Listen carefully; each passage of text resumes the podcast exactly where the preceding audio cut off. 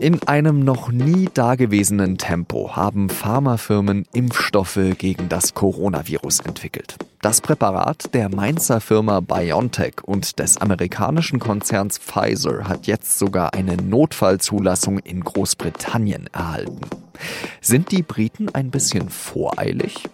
Darüber habe ich mit der SZ-Wissenschaftsredakteurin Katrin Zinkant gesprochen. Sie hören auf den Punkt und ich bin Jean-Marie Magro. Vom Corona-Impfstoff der Firmen BioNTech und Pfizer haben wir in den vergangenen Wochen öfter gesprochen. Das Mittel scheint sehr vielversprechend zu sein. So vielversprechend, dass die beiden Unternehmen schon in mehreren Ländern Zulassungen beantragt haben. An diesem Mittwochmorgen verkündet dann die britische Gesundheitsbehörde, dass der BioNTech-Pfizer-Impfstoff eine Notfallzulassung erhält. 2020 has been such a terrible year, hasn't it? And uh, help is on its way. Hilfe ist unterwegs, sagt der britische Gesundheitsminister Matt Hancock der BBC. Was das genau bedeutet? What it means for people is that from next week we'll be able to start rolling this out. Schon ab nächster Woche soll geimpft werden. 800.000 Dosen des Impfstoffes sollen da schon zur Verfügung stehen. 40 Millionen hat Großbritannien bisher bestellt.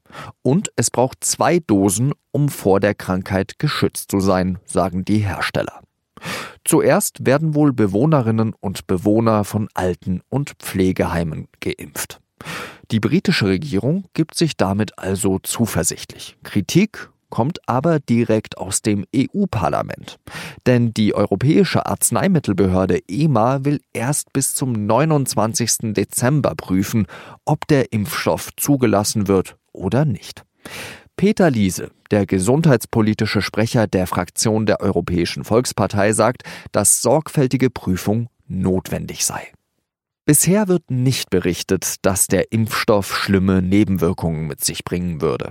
Bekannt sind nur die aus den Studien zu anderen Impfstoffen. Dazu gehören natürlich Schwellungen an der Einstichstelle, Kopf- und Gliederschmerzen. Wie vielversprechend dieser BioNTech-Pfizer-Impfstoff wirklich ist und ob die Entscheidung der britischen Gesundheitsbehörde nachvollziehbar für sie ist, darüber habe ich mit Katrin Zinkant gesprochen. Sie ist Wissenschaftsredakteurin bei der Süddeutschen Zeitung. Katrin, die Briten haben jetzt den Impfstoff in einer Notzulassung zugelassen von BioNTech und Pfizer. Würdest du jetzt gerade lieber in Großbritannien oder bei uns in Europa leben? ja, die Europäer haben ehrlich gesagt ein ganz ähnliches Zulassungsverfahren wie die Briten. Ähm, ich weiß nicht genau, warum die Briten jetzt ein paar Tage eher dran waren als die Europäer. Aber wann die Europäer die Zulassung aussprechen werden, ist ehrlich gesagt noch gar nicht ausgemacht. Es wurde gesagt, bis Ende Dezember soll die Zulassung ausgesprochen oder auch abgelehnt worden sein. Aber das muss jetzt nicht zwingend bis dahin dauern. Was kann denn dieser Impfstoff von BioNTech und Pfizer? Wie wirksam ist der? Also der klassische Impfstoff besteht eigentlich aus abgetöteten Viren oder abgeschwächten Viren, die nicht mehr richtig krank machen können, aber die dann verimpft werden und dann eine Immunreaktion hervorrufen sollen. Dieser Impfstoff ist ganz anders. Da ist kein Virus drin. Es wird lediglich ein kleiner Bauplan in den Körper äh, geschickt. Das nennt sich Boten-RNA. Dieser kleine Bauplan äh, steht für ein Eiweiß des Virus und der kann umgesetzt werden von den Zellen des Körpers, so dass der Impfstoff eigentlich im Körper produziert wird erst. So, also man stellt sich äh, in der eigenen Zelle seinen eigenen Impfstoff her und ist damit sozusagen besonders nah am Immunsystem, weil dieses Eiweiß wird dann auch so auf den Zellen präsentiert, wie es das Immunsystem braucht. Also das ist ein sehr moderner und ähm, eigentlich auch sehr vielversprechender Ansatz, der aus, eigentlich aus der Krebsmedizin kommt. Was weiß man denn über den Schutz bisher? Also weiß man dann zum Beispiel, wie lange der wirkt, dieser Impfstoff? Der hält schon zwei Monate, weil das war die Nachbeobachtungszeit. Wie es jetzt darüber hinaus aussieht, weiß man nicht genau. Es gibt Hinweise aus Studien an Genesenen, dass so ein äh, natürlicher Immunitätsschutz sechs Monate mindestens dauern kann.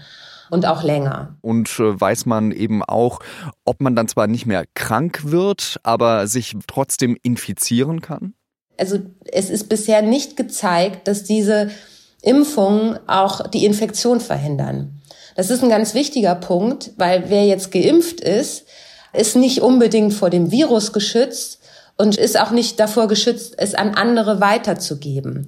Und ähm, ja, das bedeutet natürlich auch, dass man weiter Maßnahmen zum Schutz von Nicht-Geimpft brauchen wird. Was bedeutet das denn für eine potenzielle Impfstrategie? Also eigentlich müsste es dann doch wahrscheinlich so sein, dass man vor allem die Leute impfen müsste, die auch schwer erkranken könnten, also statistisch dann wahrscheinlich eher schwer erkranken könnten, wie zum Beispiel ältere Risikopatienten es ist eigentlich völlig klar, dass zuerst medizinisches Personal, das ja besonders exponiert ist, auf, jetzt gerade, wo die, wo die Krankenhäuser und die Intensivstationen immer voller werden, dass sie zuerst geimpft werden. Und darüber hinaus natürlich auch besonders gefährdete Personen geimpft werden. Nur weiß man da jetzt noch nicht so hundertprozentig, welche es sein werden. Aber es werden wahrscheinlich ältere und vorerkrankte Menschen sein, ja. Jetzt speziell zu dem Impfstoff von Pfizer und BioNTech heißt es ja immer, der sei so wahnsinnig schwer zu lagern, weil es sehr kalte Temperaturen braucht dafür. Sind wir denn in Deutschland logistisch gesehen gut genug ausgestattet, dass wir eben ja diesen Impfstoff breit in die Bevölkerung bringen können? Ja, also ich glaube, dass, dass, das, dass die Lagerung kein Problem sein wird in Deutschland. Man muss dabei auch bedenken, wir reden ja jetzt hier nicht von 160 Millionen Dosen Impfstoff, sondern wir reden erstmal von ein paar Millionen, wenn es gut läuft. BioNTech und Pfizer haben angekündigt, bis Jahresende 50 Millionen Dosen weltweit herstellen zu können noch im Dezember sollen 50 Millionen Dosen ausgeliefert werden. Danach wird es schrittweise weitere Dosen geben, aber eben halt jetzt nicht 160 Millionen Dosen auf einmal, so dass jeder Deutsche sich zweimal impfen lassen kann mit dem BioNTech-Impfstoff. Ich denke auch, dass es da vorläufig erstmal nicht zu Engpässen kommen wird, auch was die Lagerkapazitäten angeht. Ich meine, dich in diesem Gespräch so verstanden zu haben, der Impfstoff, äh, den BioNTech und Pfizer entwickelt haben, der ist zwar vielversprechend, allerdings werden wir auch mit diesem Impfstoff nicht um weitere Maßnahmen umhinkommen, oder? Also eine neue Normalität oder beziehungsweise die alte Normalität, die werden wir so schnell nicht erleben. Ja, nach und nach werden wir mit Sicherheit davon Abstand nehmen können, irgendwie von den Diskussionen, die wir jetzt haben. Deutschland hat insgesamt 300 Millionen Impfdosen von verschiedenen Herstellern äh, bestellt, die alle im Laufe des kommenden Jahres, wenn alle eine Zulassung bekommen, ausgeliefert werden. Und das heißt eigentlich auch, dass so ziemlich jeder eine Impfung bekommen kann im Laufe des kommenden Jahres, so dass die Corona-Krise mit Sicherheit nicht mehr zwei, drei, vier Jahre dauert oder so. Aber ich denke schon, dass wir auf einem guten Weg sind, das bald in den Griff zu bekommen. Ganz herzlichen Dank für diesen am Ende doch auch etwas positiven Ausblick, Katrin Zinkert, und dir noch einen schönen Tag. Ja, gerne. Nach der tödlichen Amokfahrt am Dienstag in Trier ist ein Mann ja schon am selben Tag gefasst worden. Er wird dringend verdächtigt, in der Trierer Fußgängerzone mehrere Menschen angefahren zu haben. Fünf Menschen starben, 14 wurden dabei verletzt. Gegen den Tatverdächtigen ist jetzt ein Haftbefehl erlassen worden. Er sitzt gerade in Untersuchungshaft. Das hat ein Polizeisprecher mitgeteilt. Wegen Hinweisen auf eine mögliche psychische Erkrankung war auch in Frage gekommen, dass der Mann in einer psychiatrischen Einrichtung untergebracht wird. Im Rundfunkstreit in Sachsen-Anhalt kann sich die Kenia-Koalition immer noch nicht einigen. Die Entscheidung wird um eine Woche verschoben. Konkret geht es um die Erhöhung des Rundfunkbeitrags um 86 Cent, also von 17,50 Euro im Monat auf 18,36 Euro. In der Landesregierung gibt es zwei verschiedene Positionen. SPD und Grüne wollen die Erhöhung, die CDU nicht. Dagegen ist außerdem die AfD in der Opposition. Und weil die beiden letzteren zusammen eine große Mehrheit im Landtag haben, wird es mit der Erhöhung wohl schwierig. Sollten CDU und AfD zusammen gegen die Erhöhung stimmen, würden Grüne und SPD wohl aus der Koalition aussteigen. Ein solcher Tabubruch hätte wohl auch Auswirkungen auf ganz Deutschland.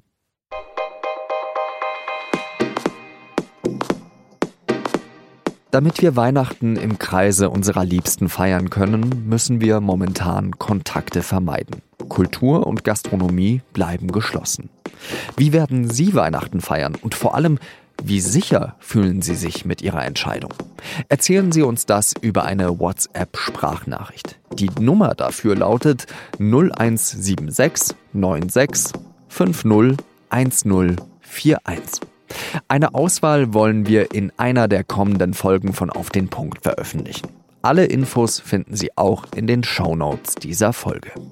Redaktionsschluss für Auf den Punkt war 16 Uhr. Danke, dass Sie zugehört haben. Bis zum nächsten Mal. Salü.